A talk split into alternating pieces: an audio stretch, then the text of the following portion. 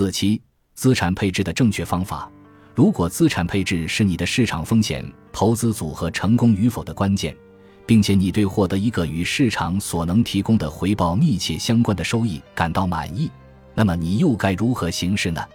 你的分散投资策略并不需要过于复杂，确定一个广泛指数，招揽三至五名主动型基金经理，精选约三十只证券，采取差异性投资策略或面对不同的市场风险暴露。这些就是你为了从每种资产类别中获得分散投资收益需要做的所有事情。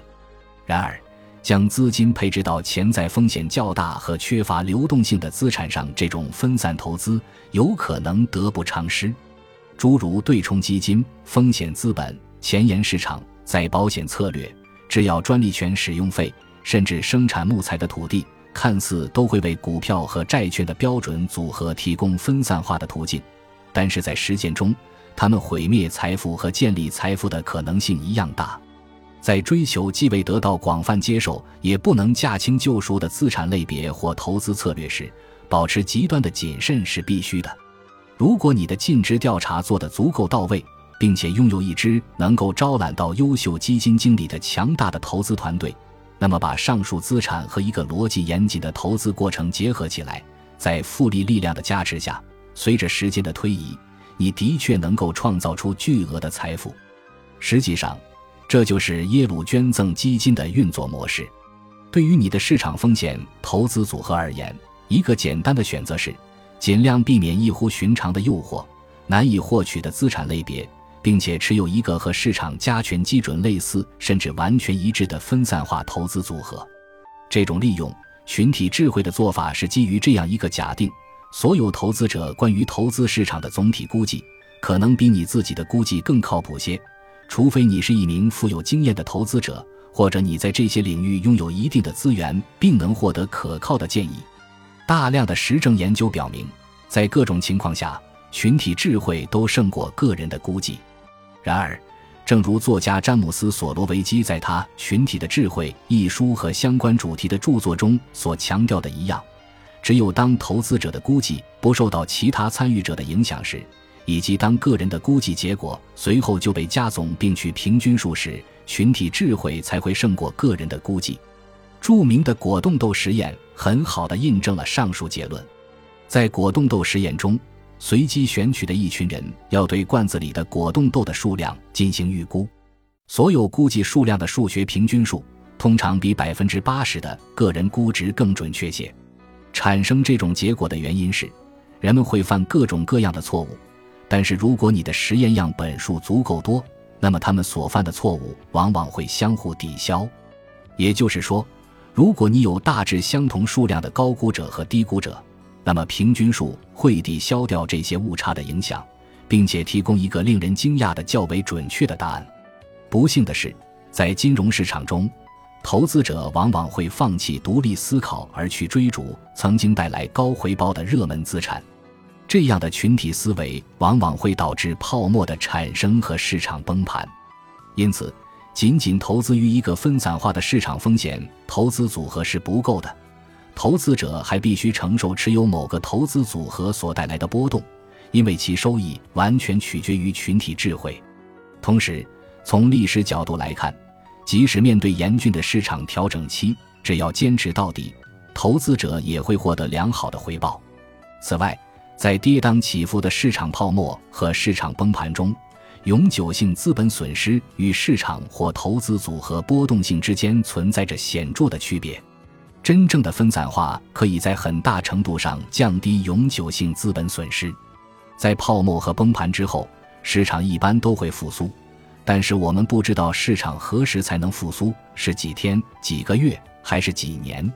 因此，为了总是能够满足基本需求，你所持有的安全类资产和市场类资产必须保持一定的平衡。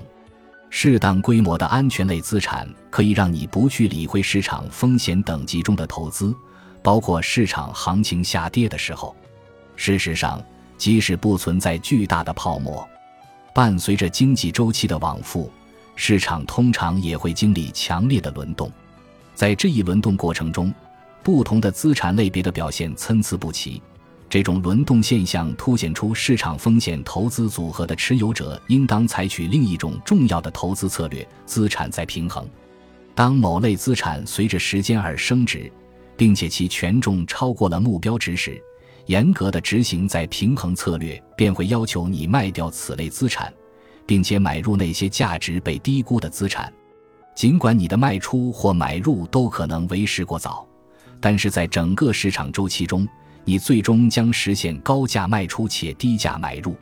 至少你不会陷入止损的情绪之中。这种情绪会令大多数个人投资者高价买入且低价卖出。因此，资产在平衡策略是一种稳健且有效的投资方法，并且能够带动资产的增值。资产在平衡只会带来较小的交易成本，而该交易成本还可以通过税收意识策略得到进一步的减免。运用税收意识策略，制定出一些最小化税收的相应计划很有必要。首先，通过往 401k 计划这样的延迟纳税退休账户提供足额资金或雇主匹配资金，并且通过向529计划等延迟纳税教育账户提供资金，充分利用延迟纳税账户的利好政策。其次，持有类似市政债券等特定税收优惠证券，也是降低交易成本的有效方法之一。特别是当你处于高纳税等级的时候，对于你的高收益投资而言，你通常会避免把它们放在延迟纳税退休账户中，而特定税收优惠证券却是一个理想的场所。最后，在每年年底之前，根据你的净收益和净损失来再平衡你的资产配置。这些都是一般的做法，当然还有更多做法有待挖掘。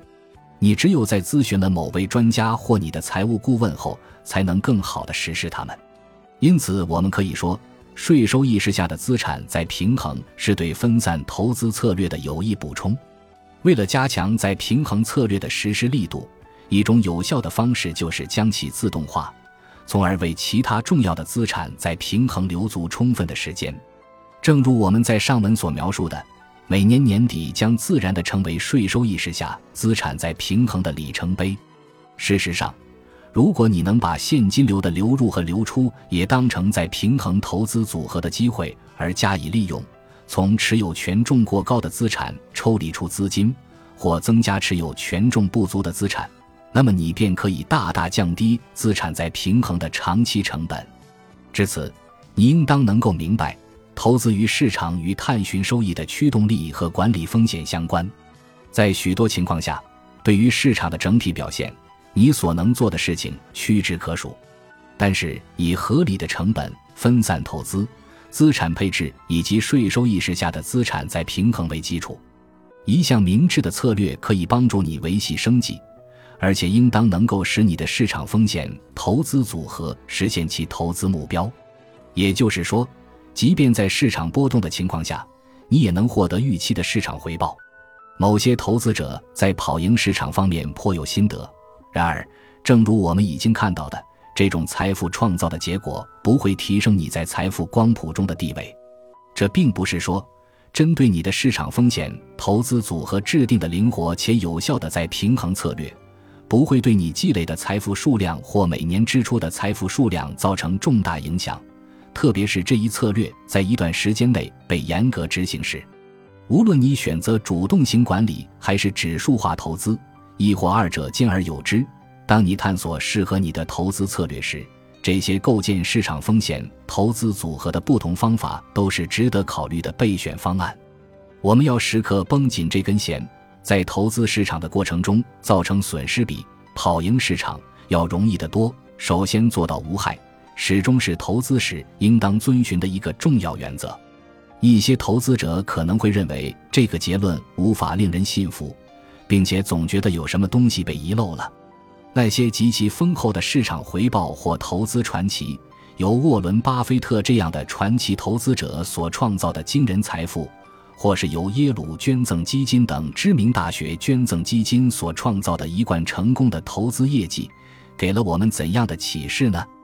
事实上，这些投资策略都可以作为如何将财富配置框架应用于复杂投资环境的研究案例。这是我们下一章的主题。投资者小课堂：前沿市场，金融和政治基础设施的成熟度都较低的新兴市场。从地理位置来看，前沿市场主要集中在非洲、中东和南美洲国家。